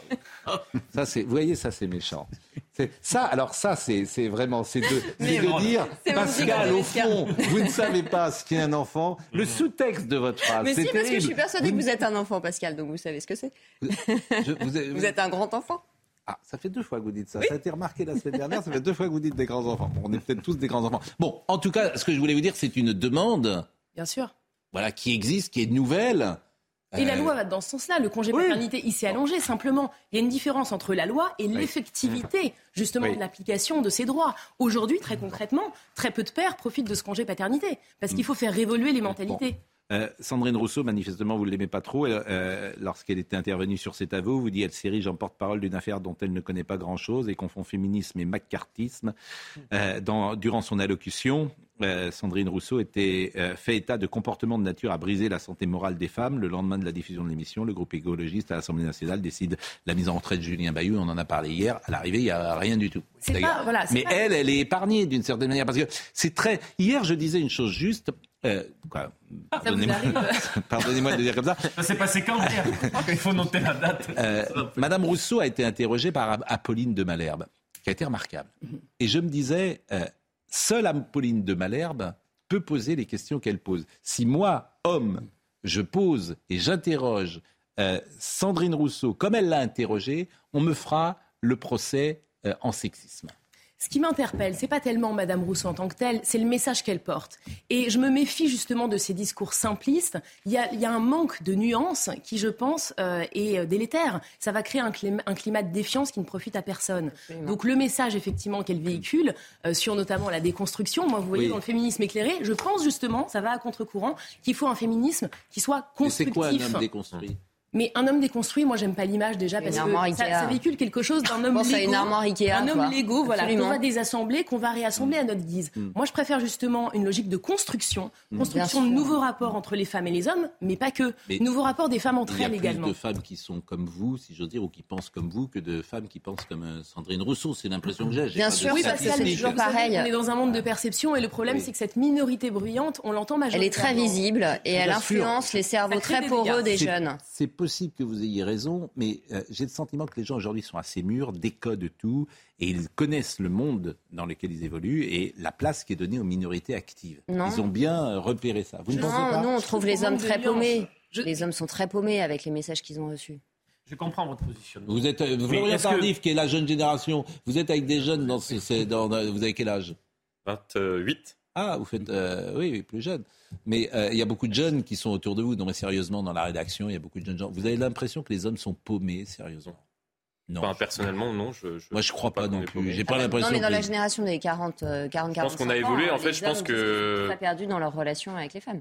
Mais Personnellement, non. Pensez dans, dans- que- dans mon entourage, non. Pas, Ouais. pas Mais ça veut dire quoi, paumé Alors, ils savent pas comment aborder une fille, ils savent pas euh, Parce une que femme, que, ils ce savent que pas dire. souligne et qui est très quoi, important, c'est que tant qu'on est dans une logique dualiste et qui est une logique d'opposition, on Mm. répète éternellement la vengeance, finalement, les femmes sont en train de se venger des hommes au lieu d'être dans l'acceptation de la complémentarité. Je comprends C'est-à-dire qu'on a des pouvoirs, on a des compétences complémentaires, Mm. euh, et il va falloir qu'à un moment donné, on apprenne à se parler. Parce que tant qu'on s'oppose et qu'on veut des cours d'école non genrés, on n'y arrivera pas. Je pense avoir ça, compris l'objet de votre Ils se ressemblent, que vous- s'assemblent, et tu vas évidemment avec des gens. De... Je pense que celui qui n'a pas envie d'être avec une féministe radicale, à la première ou de conversation, il comprend, et puis il passe son Hum. chemin, voilà. Et... Est-ce que, et- vous connaissez- est-ce que vous reconnaissez dans ce féminisme radical, qui a ses limites en effet rassembler le plus grand nombre. Est-ce que vous lui reconnaissez sur des périodes quand même des victoires idéologiques ou en termes d'avancée? Indéniablement. Mais le féminisme radical, l'idée c'est pas de le disqualifier parce qu'il a une raison d'être, il a eu une raison d'être, il a permis de lever des carcans qui pesaient depuis beaucoup trop longtemps sur les femmes. Mais simplement aujourd'hui, je trouve qu'il se heurte à une impasse puisqu'il peine à fédérer. Et comme je le dis, pour faire avancer cette cause, on a besoin des femmes et également des hommes. Donc l'idée c'est pas de les en détourner. Euh, donc on dit l'argument du radical, vous savez, c'est parfois la fin justifie les moyens. Sauf que moi, je pense que parfois les moyens peuvent discréditer la fin, si ce sont des moyens excluants, avilissants, voire violents. en tout cas, euh, c'est intéressant euh, votre livre, bien sûr, et vous avez interrogé d'ailleurs Brigitte Lahaye. Entre autres, tout à fait. Qui dit J'ai autant de respect pour une femme qui a monté son entreprise seule que pour une mère de famille qui a renoncé à son travail pour mieux s'occuper de ses enfants. Et bien sûr, dit-elle, pour une pute qui, pour se sentir libre, préfère louer son corps. Voilà C'était important pour moi d'avoir à la fin de cet ouvrage des contributions de femmes et d'hommes. Et notamment à la fin, j'interroge un homme qui mm. se revendique comme féministe radical. Parce que je pense que dans un monde complexe et pluriel, il faut, on ne peut pas faire l'économie de la mm. confrontation des idées et mm. des points de vue. Donc c'était très important. Bon. C'est quoi être féministe?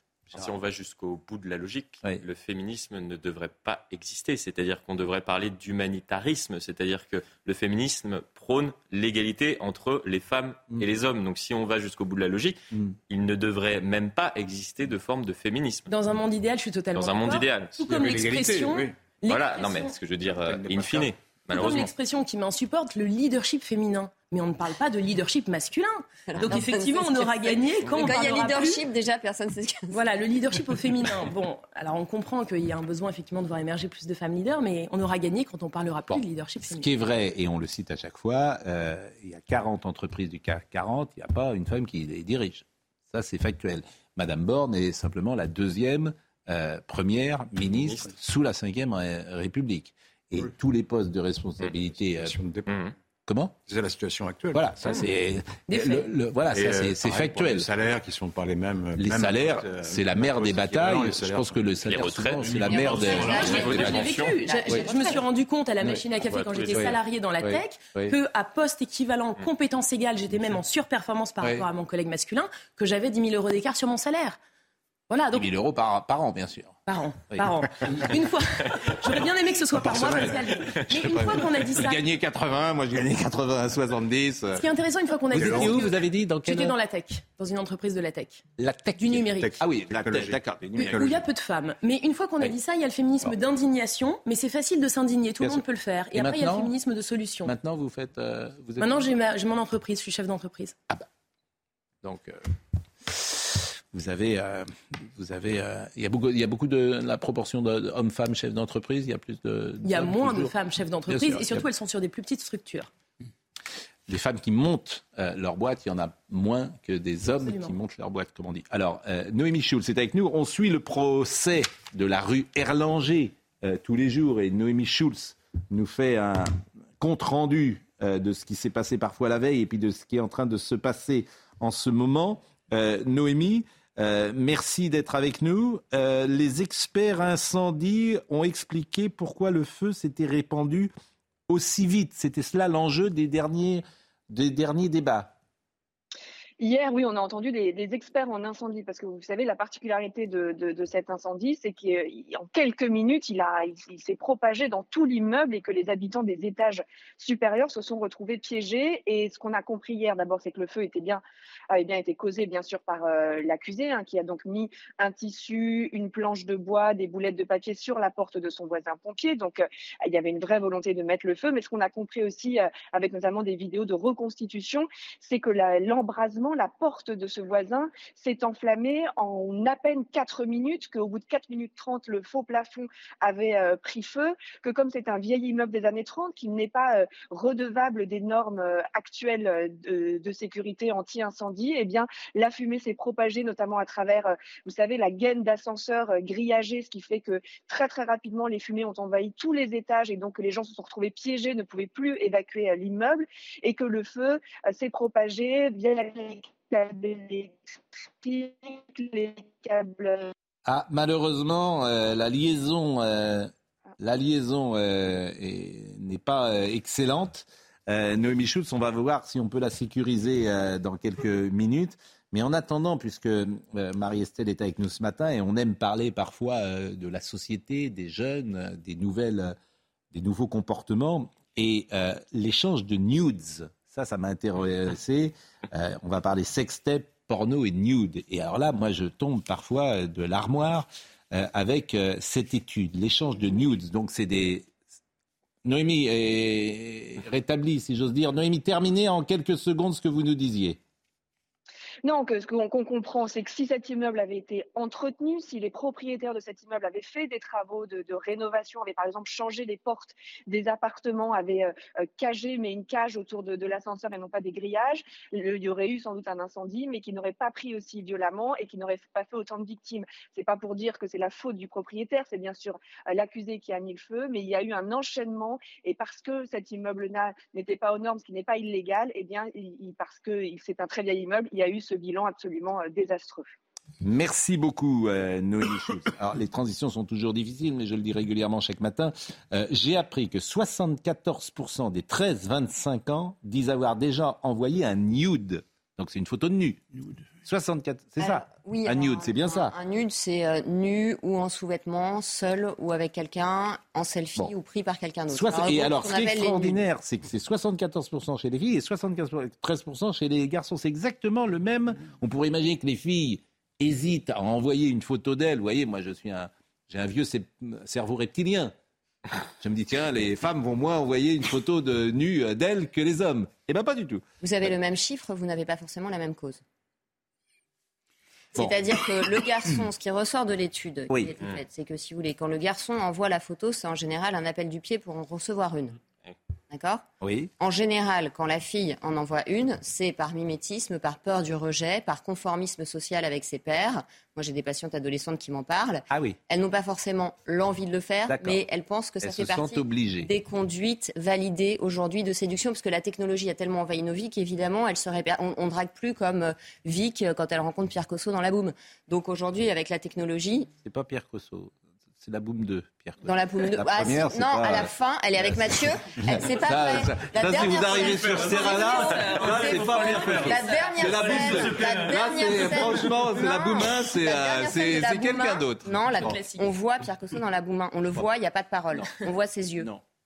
Moi, je me rappelle de ses yeux. Alors, je vais vous Euh, dire, parie donc- l'argent que vous voulez. C'est un garçon blond qui a un débardeur qui arrive et c'est pas Pierre Cosso. Pierre Cosso, il viendra deux ans plus tard. Très bien. Alors, parions ce que vous voulez. Enfin, non, ce que je veux. Euh, et donc, euh, euh, les filles ont tendance à se conformer à ce qui est attendu. Et la technologie, le porno, etc., a tellement envahi, en fait, par les écrans, la vie des jeunes Oui. qu'il y a une dérive de la sexualité vers le mimétisme pornographique. Mais est-ce que c'est, en- pardonnez-moi de poser la question comme ça, mais est-ce que c'est ennuyeux Alors, est-ce que moi- ça a des ravages Alors, ou est-ce que c'est la vie? D'abord, il y a des risques grave. psychosociaux avérés. Oui. C'est-à-dire que quand vous envoyez euh, de votre plein gré un nude, vous ne savez pas ce que le destinataire va en Nous faire. Et après une rupture, il peut s'en servir. euh, c'est assez classique de se venger maintenant en diffusant des photos. Ouais. Seuls 7% des jeunes qui sont, qui sont concernés par ça portent plainte. Mm. L'autre euh, problème, c'est que pour moi, ça entretient le fait que ces jeunes sont complètement dissociés de leur corps. C'est-à-dire qu'il y a un rétrécissement du fantasme et de l'imaginaire. On fantasme plus son petit copain, on fantasme plus sa petite copine. Avant Mm. même de donner sa date d'anniversaire, Mm. on envoie une photo de soi nu. Donc il y a quand même une dissociation Alors, de on ne sait que- pas quand est-ce qu'elle est envoyée, parce que là, on ne sait pas quand. Alors, que dans l'étude, dans l'étude, le primo, ce qu'on appelle le primo sexting, c'est-à-dire, c'est en général pour entamer la relation. Et c'est pas une fois qu'on est en couple depuis 10 ans et que parce qu'on est séparés pendant trois semaines, on s'aguiche en s'envoyant des, des SMS coquins. Non, c'est pas ça. C'est pour entamer la relation. Donc oui, pour moi, il y a un rétrécissement de l'imaginaire érotique au profit de la performance pornographique, qui est effectivement très inquiétant, parce que euh, on est en train de leur raconter que la sexualité, c'est de la fragmentation du corps, c'est de la violence. Euh, Il n'y a plus du tout de lien avec les émotions. C'est même une sexualité qui est défensive par rapport au monde des émotions. Euh, et euh, en réalité, moi j'avais un jeune de 24 ans qui me disait l'autre jour, j'ai regardé très peu de porno parce que mes parents m'ont bien éduqué par rapport à ça, mais le peu que j'ai regardé, je le regrette parce que ça m'a abîmé. C'est-à-dire, faut pas croire que le porno est dangereux que pour le psychisme des filles. Chez les hommes, nous on a pléthore de consultations pour angoisse de problèmes d'érection. C'est-à-dire, c'est pas pour des problèmes d'érection qui viennent, c'est parce qu'ils ont peur d'avoir des problèmes d'érection. Mais comme à 14 Et ils ans, ont quel âge? ils voient des hommes c'est des hommes de 40 ans, c'est des hommes de euh, 30 ans, c'est tous les âges. Oui, c'est pas Mais ils ont, attendez, ils ont commencé à avoir du porno parfois à 9 ans sur des écrans au collège. Donc, quand vous vous identifiez euh, à un homme qui se pique pour avoir des érections qui durent 4 heures, c'est un petit peu compliqué d'être en confiance et dans le réel de votre corps. Euh, donc c'est anxiogène pour les deux et je pense qu'il faut vraiment à bien. nouveau une Ah, éducation a- affective a- et sexuelle de la part des parents où on oppose la pornographie et l'érotisme. Il y a un autre phénomène, c'est que, si j'ai bien compris, il y a des entrepreneurs euh, plus ou moins légaux qui, qui font la collection de tous ces nudes et qui en font des Ah, sites sûr. euh, spécialisés. Quoi. Donc ils, ils volent les, les, les, les photos nudes. Non, mais la nues, euh, difficulté, sont- c'est que ce monde numérique, je vois pas Mais il n'est pas régulé. aujourd'hui. Non, mais ce qui, est, ce qui aberrant, c'est que le, le porno a été occulté de la voie publique à peu près et de la télévision. Mais il est en accès libre pour les enfants de deux ans euh, Bien sur sûr. Internet. C'était sur la tête. hein. mais- mais comment vous faites? Eh ben, vous interdisez. Vous, Mais comment vous dites qu'il faut pr- prouver son âge. Mais, mais dans le monde numérique, vous faites comment? Mais si, c'est. Aujourd'hui, je pense qu'il y, y a un- projet de loi hein, là Il y a un projet de loi, oui. En théorie, vous avez raison, mais dans ce monde numérique, Non, je ne vois pas un- comment. euh, Il y a un projet de loi, Ouais. mais ça a été fait par exemple Il y a un moyen technique. Ça n'a Madame malheureusement, malheureusement Ce qui pas est marché. certain, ouais. c'est qu'on parlait des représentations. Ouais. Le porno propose des représentations absolument absurdes, ou c'est ce que vous disiez, des hommes surpuissants et des femmes constamment consentantes. Donc là, quand on parle de ce qu'on consomme, ça vient influer nos perceptions et ça vient changer justement euh, les relations femmes-hommes. Et terriblement dégrader la construction de leur image du corps et de la relation à l'autre. Je veux Bon. dire, quand à 14 ans, vous pensez que si vous ne faites pas, pardon, des pratiques telles que des gorges profondes ou des sodomies, vous n'êtes pas une femme, ça pose quand même un gros problème chez ces jeunes. Et ça alimente les conduites suicidaires et les addictions. Alors là où moi j'ai le sentiment euh, que vous exagérez peut-être, c'est que il y a une forme de maturité aujourd'hui, même sur cette population, qui sait prendre du recul sur tout ça et voir les choses avec distance. Et je le C'est vois. très dans- inégal, Pascal. Mais bien sûr que c'est inégal. par inégal. Et il ne faut pas c'est confondre la inégal. maturité Bien sûr que tout ça est euh, illégal, mais et, et la surstimulation. C'est-à-dire que c'est tellement banalisé. J'entends, mais je vous répète, bah, à travers les conversations, alors, évidemment, j'ai pas d'études là-dessus, mais il y a une forme de maturité dans tous les domaines aujourd'hui. Il ne faut pas confondre la maturité et la banalisation du rapport à son corps. Hmm. C'est pas de la maturité de banaliser. Alors justement, euh, et moi j'avais, ça m'avait intéressé ces derniers jours, Aya Nakamura, euh, qui est donc cette chanteuse, elle a porté plainte le 24 janvier dernier après avoir reçu plusieurs appels d'un maître chanteur qui menace de diffuser des vidéos intimes sur les réseaux sociaux parce qu'elle s'est fait voler son ordinateur. Et dans son ordinateur, il y a ce qu'on appelle des sextapes qu'elle-même a produits euh, euh, manifestement. Et ce euh, comment dire, cette euh, mode, si j'ose dire, des sextapes m'intéressait. Est-ce que là-dessus, il y a des euh, études aujourd'hui? Et comment vous analysez cette volonté euh, ou, ce souhait ou ce désir? Est-ce de l'érotisme? Est-ce de la pornographie? Lorsqu'un couple, évidemment, euh, dans sa propre intimité, hein, c'est pas fait pour être diffusé à l'extérieur, mais lorsqu'il se filme euh, dans ses ébats amoureux. C'est pas la pratique qui est, c'est pas le contenu de la pratique qui fait la différence entre le porno et l'érotisme. Euh, c'est le contexte et c'est le choix. La, la- la- la même pratique dans un couple qui s'aime depuis 15 ans et qui le fait de manière librement consentie et pour son propre usage euh, est une pratique érotique. Inversement, quand c'est avec une fabrique du consentement, euh, un chantage à l'ostracisation sociale, s'il n'y a pas telle pratique et que potentiellement c'est diffusé, c'est de la pornographie et c'est de l'abus. Donc c'est pas à le degré, euh, le, le- le degré, si vous voulez, de, pour le, comment le dire, de, de perversion, de coquinerie de la pratique qui compte. C'est C'est le même chose, contexte. la perversion et la coquinerie. si Oui, je ne sais pas comment l'appeler. Bah mais oui, mais vous avez pas- mis deux termes quand même, c'est étonnant. C'est-à-dire que vous avez associé la coquinerie à la contenu- perversion. C'est pas le contenu qui fait euh, le critère de discrimination entre euh, le monde érotique et le monde pervers. Oui. D'accord Dans le monde pervers, il y a une fétichisation, il y a une objectalisation du corps. Dans le monde érotique, c'est deux êtres Alors, pleinement comment vous définiriez la- la avec, une- perver- avec la la, possibilité de laisser émerger de l'émotion Parce que on peut ne pas être avec l'homme de sa vie ou la femme de sa vie et pourtant avoir de très belles émotions. Est-ce que la perversité entre, dans un couple, comment vous la définiriez? La perversité, c'est la négation de l'altérité. Donc si les deux sont d'accord pour une pratique... Mais il y a des couples pervers, bien sûr. Ah oui, mais ils peuvent être tous les deux d'accord, même s'ils sont euh, dans ce cas-là. en général, un sont, couple, euh, un couple oui. pervers, il va nier l'altérité d'une tierce Non, personne. mais s'ils sont ensemble, je veux dire, dans euh, ma question était s'ils font euh, ensemble sans, sans, sans, sans personne d'autre, si j'ose dire. Des choses qui pourraient apparaître dans d'autres couples comme quelque chose de pervers. Est-ce que ceux-là le sont aussi? C'était ça le sens de ma bah question. non, au sein de leur couple, ils font ce qu'ils veulent. D'accord. Ils sont pleinement euh, consentants, euh, bien sûr. Écoutez, moi, Rien n'est péché au sein d'un couple marié, d'ailleurs, si vous prenez la... Elle est très courte. J'ai autour de moi plein d'ados dont le rêve est de rencontrer quelqu'un rapidement pour être en couple, ce qui n'était pas, me- pour ma génération, le, le premier, la première des idées. Est-ce que ça, ça se développe aussi? Je les ai vraiment. hein. C'est-à-dire, euh, le premier chéri, c'est euh, à la vie. Il faut que ce soit le bon? Ouais. Eh ben peut-être qu'il manifeste justement un rééquilibrage de ce mouvement dans la société de banalisation de l'affect euh, qui est décrit par Sami Ali et de, de marchandisation des relations et que justement eux ont envie d'une vraie rencontre, euh, d'être à être. Peut-être qu'ils expriment ce besoin d'un retour à un lien affectif Non, mais durable. Sécurité, ouais. Non, mais c'est vrai qu'on- un lien on voit affectif suite, hein. Oui. durable. Oui. Il y, a, il y a une petite tendance à une forme de cocooning dans tous les domaines de la société d'ailleurs, parfois de moins sortir, euh, des, il y a des soirées chaussons, etc. Oui, mais je ne sais pas. Alors là, vous faites des Je vois suppositions. ça sur les, les réseaux des gosses de faites- 20 ans qui ont envie de rien sauf de regarder la télé avec des Oui, chansons. mais là, vous faites des te- suppositions, bon. euh, Mais non, Pascal. ah, parce mais j'ai aucune supposition. On je- peut je- avoir je- ce même désir Oui. de manière très régressive pour être dans Non. un cocon et se protéger du monde Oui. extérieur, comme on peut avoir le désir de- d'être en couple par maturité, parce que la réalité du couple, c'est que c'est un travail phénoménal. C'est pas du tout Ah, le couple est un travail. Là, c'est un travail psychique énorme. d'être- Non. Quotidien, parce que. C'est- c'est cette négociation que que permanente de, de- sa couple. propre ambivalence et de que- et de supporter de se voir décevant et de se voir déçu. C'est très difficile. Je, je- euh, Marine Lançon est en train de me parler, donc je- j'appuie un peu sur l'oreillette et elle me dit, je vous dis tout en, en- en direct, euh, Emmanuel Macron euh, va parler bientôt, euh, me dit-elle, euh, au Parlement européen. Voilà, il est là, il va parler. Alors est-ce qu'on l'écoute Euh, Oui, on va peut-être enlever le, ici on- au Conseil, on va enlever le bandeau sextep, parce qu'effectivement ce n'est pas adapté. que nous Bon. avons décidé. D'abord le président euh, Zelensky qui sera donc à nos côtés, ce qui nous permettra de réaffirmer euh, le soutien qui est le nôtre à l'égard euh, de l'Ukraine et du peuple ukrainien, comme nous l'avons fait hier soir avec Olaf Scholz euh, dans euh, ce dîner de travail et de fraternité avec euh, le président Zelensky. Et pour moi, ce sommet a ensuite deux objectifs très clairs, au-delà de ce soutien réaffirmé de notre coordination. Premièrement, c'est notre réponse économique à la situation présente.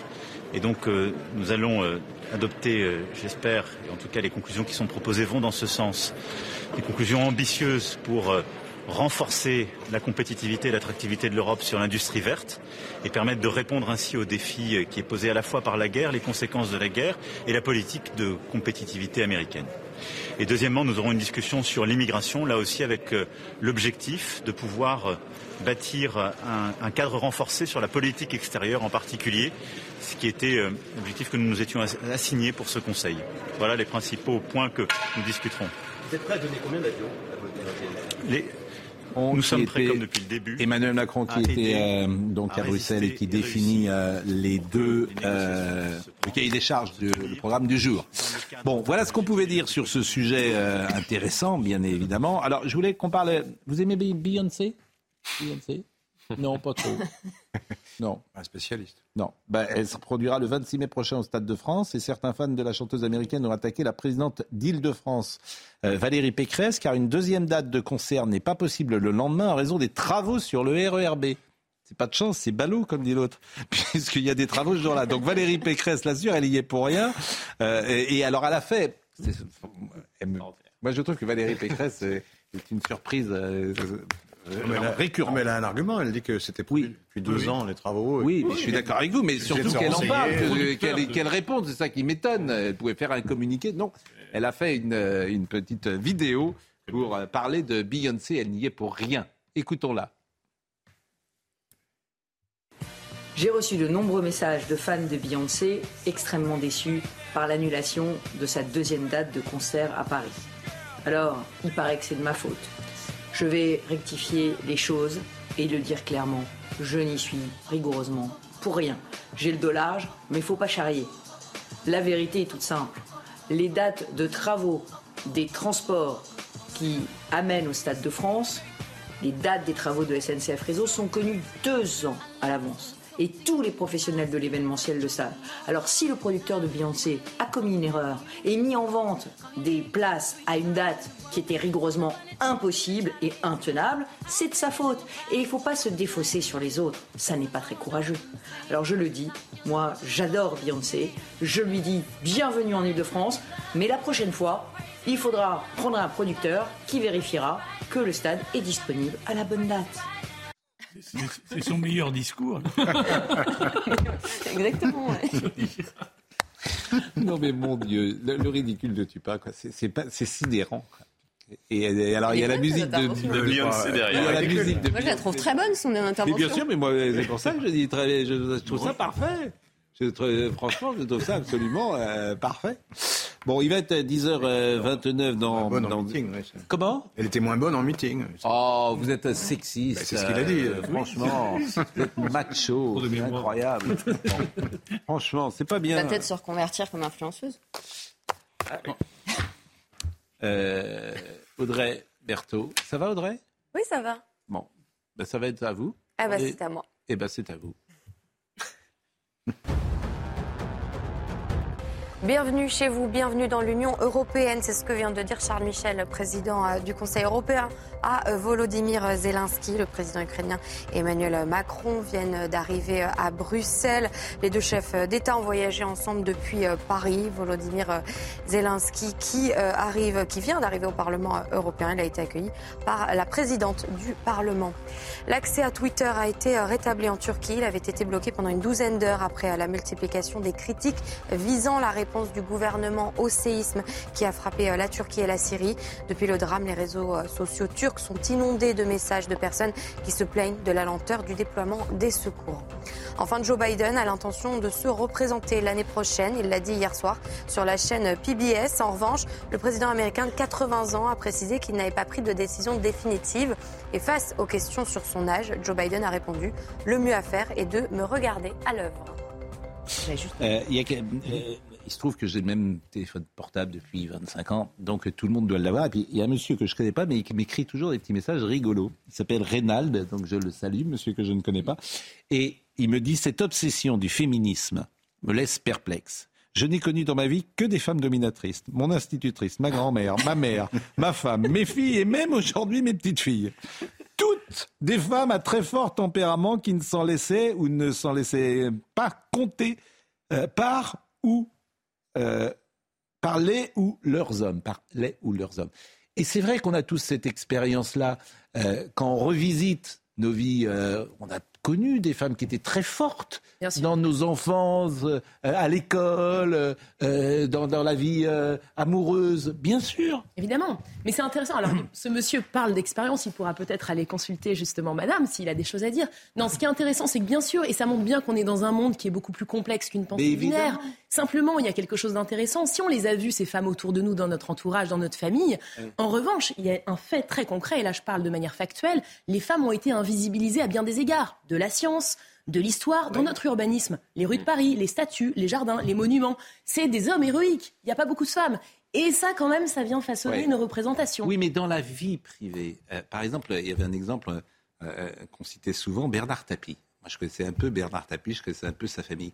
Tous ceux qui connaissaient Bernard Tapie disaient que dans la famille Tapie, et sa fille Sophie Tapie disait ça, c'était Madame Tapie qui était plutôt, qui décidait plutôt les choses de l'extérieur, on ne l'aurait pas forcément euh, imaginé. Donc dans la vie privée, le rôle des femmes, des sœurs, de nos mères, etc., mais il n'est pas invisibilisé du tout. Il est très présent dans l'histoire. Vous avez raison, mais le problème, c'est que je crois, qu'on On, ne fait pas société sur base de nos représentations individuelles, que ce soit sur des traumas ou des expériences positives. Voilà, on ne peut pas faire morale de notre subjectivité. Donc il faut, on a tous ces exemples-là. Bien sûr, et on, dit toujours, pardonnez-moi de vous couper, d'ailleurs, on dit toujours qu'il n'y a pas de grande réussite d'un homme sans une femme à ses côtés. Ou, Vous savez, je crois que l'inverse est vrai aussi aujourd'hui. Les femmes qui sont. Moi, je suis maman d'un petit garçon, j'ai une entreprise à gérer, j'ai plein de projets. Comment votre petit garçon? Léo. Léo. Voilà. Et Quel âge il a? Il a deux ans et demi. Bon. Et alors, vous lui, vous lui dites euh, déjà des. J'essaye de ne pas l'influencer, je le laisse vivre. Vous essayez de ne pas influencer votre enfant? Oui. J'essaye de. C'est étrange. Pour qu'il euh, exprime sa singularité, tout simplement. Moi, j'ai essayé d'influencer. Je suis pas toujours arrivé pour tout vous dire, mais j'ai essayé d'influencer mes enfants quand même. Je l'éduque, mais ce que je veux dire par influence, c'est que j'essaye pas de le, de le diriger dans une voie ou dans une autre. En plus, il est encore jeune, donc euh, je voudrais Mm. qu'il exprime sa singularité, quoi qu'il fasse, qu'il aille jusqu'au bout de ce Mm. qu'il est, c'est tout ce qui m'importe, et surtout qu'il soit heureux. Est-ce qu'il faut influencer son enfant, euh, Madame la psychologue? Mais qu'est-ce que vous appelez influencer? On ne peut pas ne pas l'influencer. Je veux C'est dire, il vient- l'exemple. Il vient de Le nous. euh, chose, il est branché sur notre inconscient, Voilà. il est branché sur notre imaginaire. C'est un âge où on propose. Moi, j'ai des jumeaux qui ont deux ans et demi. Oui. On propose et, euh, et chacun avec leur, leur sensibilité, leur personnalité quand même en partie innée propre. La meilleure euh, éducation, vont est-ce que vous ne pensez pas que c'est l'exemple? Voilà. Bien sûr que si. Les enfants retiennent pas tellement ce que vous dites, Voilà. mais surtout ce que vous faites. Voilà, si évidemment. Il sourit, euh, Laurent Geoffroy. Mais la meilleure éducation, c'est Vous l'exemple, aimez bien quand je parle psy, hein, Vous aimez bien quand je parle psy La meilleure éducation, oui. c'est l'exemple, tout simplement parce que la première forme d'amour chez l'être humain, c'est l'imitation. Et qu'en fait, le tout petit, il imite sa mère. Il imite sa figure d'attachement. Bah oui, on imite pour apprendre à parler, on imite le mouvement des lèvres, Euh, on imite euh, comment fait euh, papa avec euh, la balle de ping-pong euh, quand il joue au ping-pong, et on fait pareil, et on tourne sur soi 15 fois jusqu'à ce qu'on arrive à faire pareil. C'est l'imitation, c'est une Bon. expression de l'attachement et de l'amour. Donc je ferai de mon mieux. Jacques Vendroux dit cette chose étonnante, on ne peut plus dire à une femme, je vous trouve très belle. Bah si. Non, mais ça, c'est Euh, vrai qu'il y a des femmes qui aujourd'hui me disent Oh là là, c'est un scandale, on m'a dit au travail que euh, j'étais jolie, on m'a dit dans la rue que j'avais des belles jambes. Pourquoi Mais enfin. Il y a eu l'histoire avec Christophe de Chavannes aussi, qui euh, a dit une sur un plateau à une femme qu'elle était jolie et qui s'est fait vilipender sur plein de réseaux féministes. Moi, je pense que ça dépend. Je ne crois pas au principe d'insurrection automatique. triste, Je pense que c'est contre-productif. Tout est- doit être contextualisé. Ça dépend Bon. du contexte, de l'intention. C'est fini. Gérard, ça vous laisse euh, muet, Non, mais c'est fini. Moi, je dis toujours à une Ouais. femme que je la trouve belle si je la trouve belle. Bah écoutez, vous, Bon. vous n'avez pas tort. dangereusement. J'appartiens au vieux monde. Bon, Euh, Justine Cerquera était avec nous. Euh, merci à Audrey Missiraka qui était à la réalisation, à Jean-François Couvelard qui était au son, à David de Tonnelier. Merci à Marine Lançon, bien sûr. euh, C'est un jour de non-anniversaire aujourd'hui. C'est euh, comme Alice au Pays des Merveilles, vous savez, c'est ton non-anniversaire. Vous vous souvenez de cette petite chanson? Euh, Non, vous n'avez pas... Quoi, les enfants écoutent ça. Vous, êtes, vous avez des petits-enfants, euh, Laurent? Eh oui, bien sûr. Et vous êtes, euh, vous êtes un, un gentil papy? Ah ben hier, j'ai emmené ma petite fille au cinéma, oui. Ah, vous êtes allé voir quoi? Ça s'appelle euh, euh, Sacré Momie. Sacré momie. Ah C'est une histoire personnelle, peut-être? C'est un euh. Et vous étiez tous les deux? Bah, bien sûr. Elle s'appelle comment votre petite fille? Rosalie. Rosalie. Ah bah écoutez, elle est à quel âge elle a? Elle a 5 ans. Et elle était contente? Elle avait l'air contente, oui. Elle a mangé beaucoup de popcorn. Bah, Ah oui.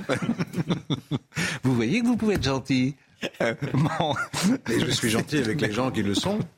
Bon, c'est terminé. Jean-Marc Morandini dans une seconde. Rendez-vous euh, ce soir. Et merci beaucoup, euh, Madame Le Sueur. Faudra revenir nous voir. Avec plaisir. Manifeste contre le féminisme radical. Nous, on a plein de sujets Et sociétés. pour un féminisme éclairé. Et bien sûr. Et, mais et- et il y a plein de sujets sur lesquels vous pourriez intervenir. Avec joie. Merci de votre invitation. Merci. Jean-Marc Morandini dans une seconde.